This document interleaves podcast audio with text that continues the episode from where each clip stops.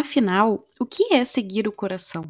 Como fazer para decidir e caminhar junto do nosso próprio coração e do que ele nos pede?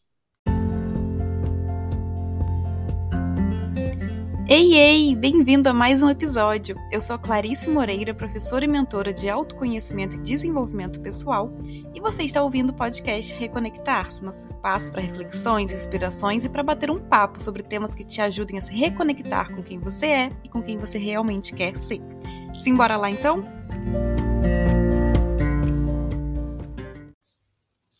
Como ouvir e seguir o próprio coração? Eu tenho recebido muito essa pergunta ultimamente, então eu resolvi gravar um episódio para desmistificar essa ideia de que seguir o coração é algo complicado ou que existe um processo complexo né, por trás disso. Porque seguir o próprio coração, no fim, é somente sobre você seguir a sua verdade. É seguir o que você genuinamente quer fazer, o que você genuinamente quer escolher, qual é o caminho que você verdadeiramente quer seguir, quer trilhar. Então, é algo que vai andar lado a lado ali com o autoconhecimento, né? Porque você precisa se conhecer realmente, se conhecer a fundo ali, tá sempre em busca, né, de se entender, de se conhecer, de se enxergar realmente, de se ver verdadeiramente, né, sem suas máscaras, né, sem as máscaras que você cria para os outros, para a sociedade para que você possa realmente chegar no seu coração, né? Para você possa entender o que, que você quer de coração. Então, é uma consequência prática do levar o autoconhecimento para o nosso dia a dia. E seguir o próprio coração não é fazer tudo o que a gente quer e tudo que né, só dá prazer e alegria o tempo inteiro.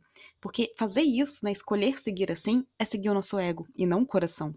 Isso permanecer numa zona de conforto, é ser um, um adulto mimado mesmo, né? Como a gente já até falou aqui em outros episódios.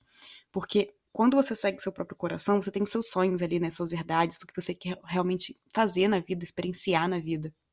E para isso, você vai passar por tarefas, por atividades que são chatas, que você não gosta daquilo realmente, né? Que não são coisas que te dão alegria, prazer ali naquele momento que você está fazendo.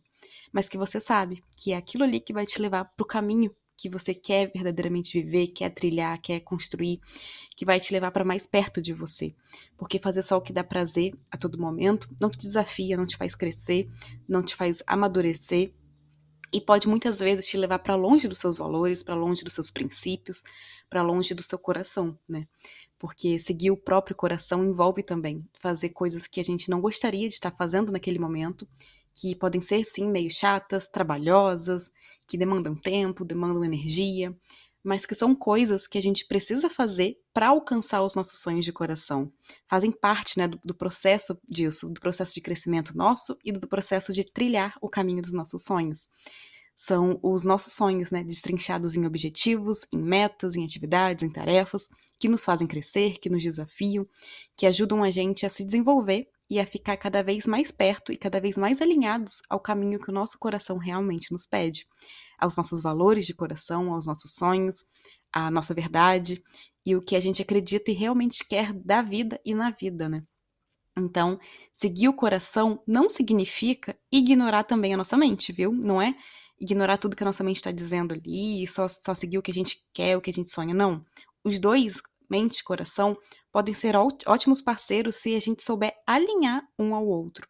O coração dita o destino, né? o caminho, os guias do nosso caminho, são os valores, os princípios, as nossas verdades.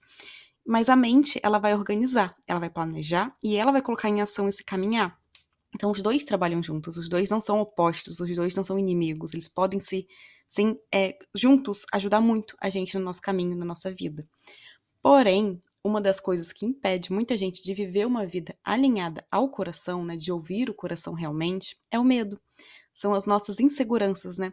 Então, é aquela parte da nossa mente que, que tem uma vozinha que sempre diz que a gente não é capaz, que não, mas se a gente fizer isso vai acontecer tal coisa, que não vai dar certo, que não tá bom ainda, que as pessoas vão criticar, vão julgar, então, é o medo, né? São as nossas inseguranças, o nosso sentido de não ser capaz, o nosso sentimento, né, de não ser capaz, de a gente achar que a gente não dá conta.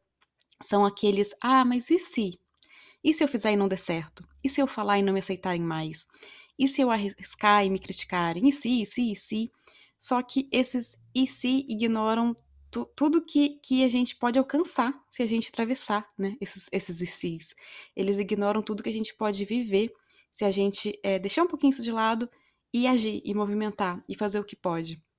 Então, você viver nesse e se, mas e se, e se, é você se prender às probabilidades negativas e você ignora as positivas, né? Porque no incerto, no desconhecido, tem tanto chance de né, alguma coisa não sair como a gente gostaria, como tem chance de sair muito melhor do que a gente gostaria também. Então, é você querer controlar os resultados. E por isso você começa a temer o incerto, você temer o desconhecido, né? Você fica achando que tudo vai dar errado. Você esquece que também pode dar muito certo, né? Que você não tem controle disso. Porém, no incerto e no desconhecido, então, é onde estão também as infinitas possibilidades, né? As infinitas possibilidades maravilhosas do que você quer, do que você sonha, de coisas até maiores do que você sonha. E elas não vão acontecer por mágica. Essas coisas, elas não vão um passe de mágica aparecer na sua frente e chegarem prontas para você, né?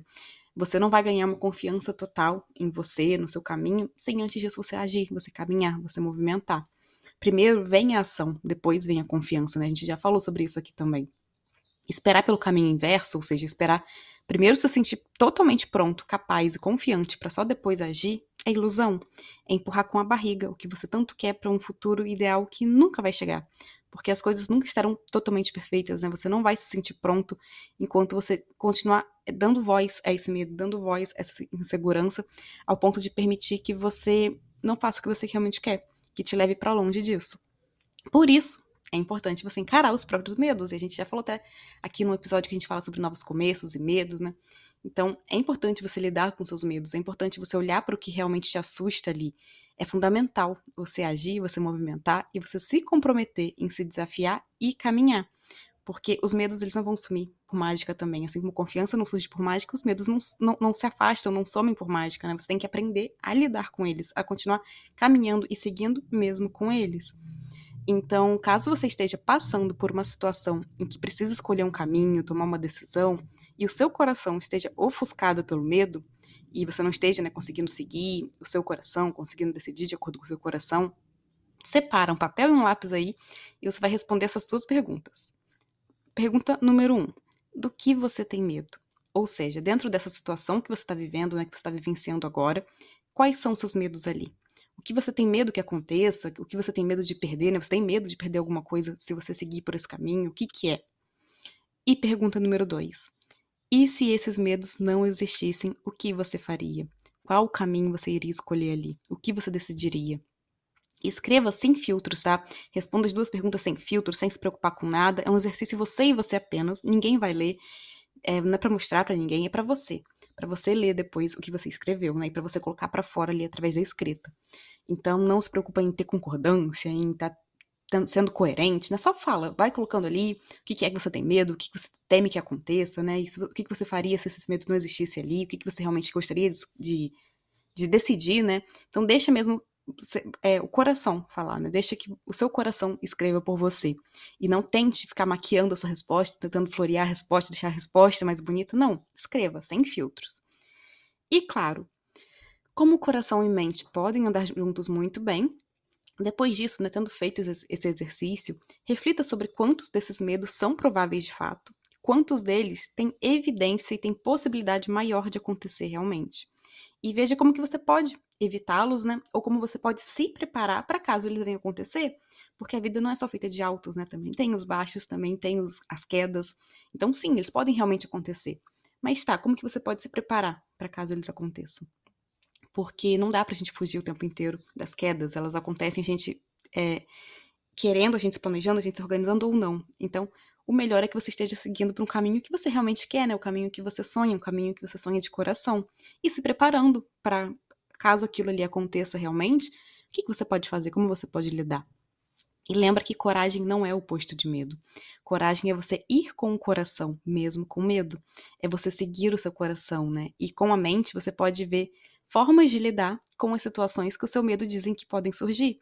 Então, um anda junto do outro, coração e mente.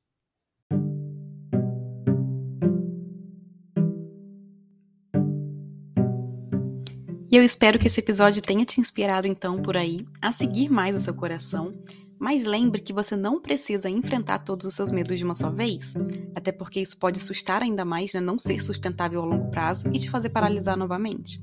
Então escolha uma coisinha, uma pequena atitude só, uma ação que pode ser seu primeiro passo por aí, né? Rumo a um caminho alinhado ao seu coração. Qual é a primeira coisa que você precisa e que você pode fazer hoje, que está no seu alcance fazer hoje, e que vai te fazer sair dessa sua zona de conforto, né? Que vai te colocar em movimento rumo à vida que você realmente quer construir? Qual é a pequena coisinha que você pode fazer e que abre o caminho para os próximos passos? Pegue isso, pegue essa, essa pequena coisa aí, né? E responda as duas perguntas que eu fiz aqui no episódio em relação a ela, tá? Em relação especificamente a essa coisa, a esse passo, a essa ação e pode ser uma coisa bem simples, tá? Tipo, telefonar para alguém, mandar um e-mail, é, é, se inscrever em determinado curso. Então, é uma coisa simples, não precisa ser um passo grandioso, nem um passo, um passo super complicado. Uma coisa simples, uma pequena ação, uma pequena atitude, uma pequena decisão. Então, você vai responder essas duas perguntas que eu fiz em relação a esse passo especificamente e depois se embora agir. Então, é isso. Um super abraço e até o próximo episódio.